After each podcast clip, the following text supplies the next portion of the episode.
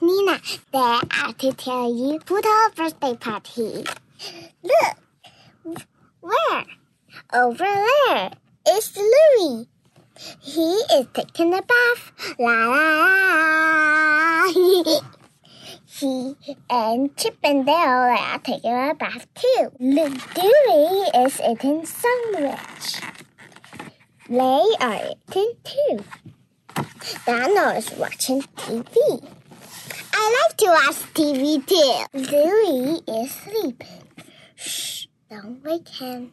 Goofy and Daisy, they are going to have a birthday cake for Pluto. Shh, don't tell him.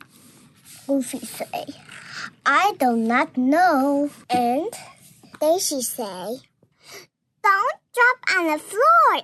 It's in the bowl. And how many milk is is is a glass of milk.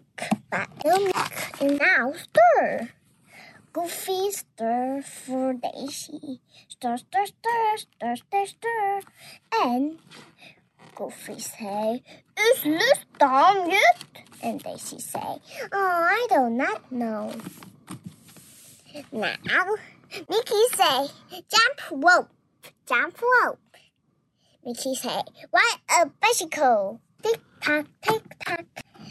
The clock is time. The time the cake was and everyone everyone come. Whoa! Everyone now is now is games time. Who will put on something? I don't know. Never mind. Everyone is hiding. Waiting for who? Pluto. Ah, I see Chip and there's Ashley. so funny. Pluto comes. She said, Happy birthday! F, F, F.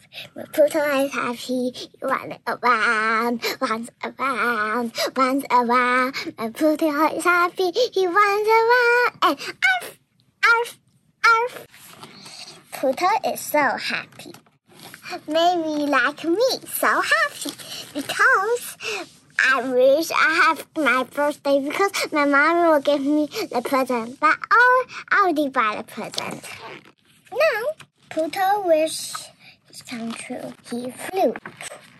And Pluto want the color.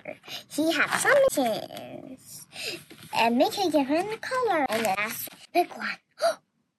There's another box, and another box, and another box. Pluto is country. He's a very, very happy dog. Like me. Pluto is still eating the cake. He's very, very dirty. Therefore, he is going to take a bath. Bye bye.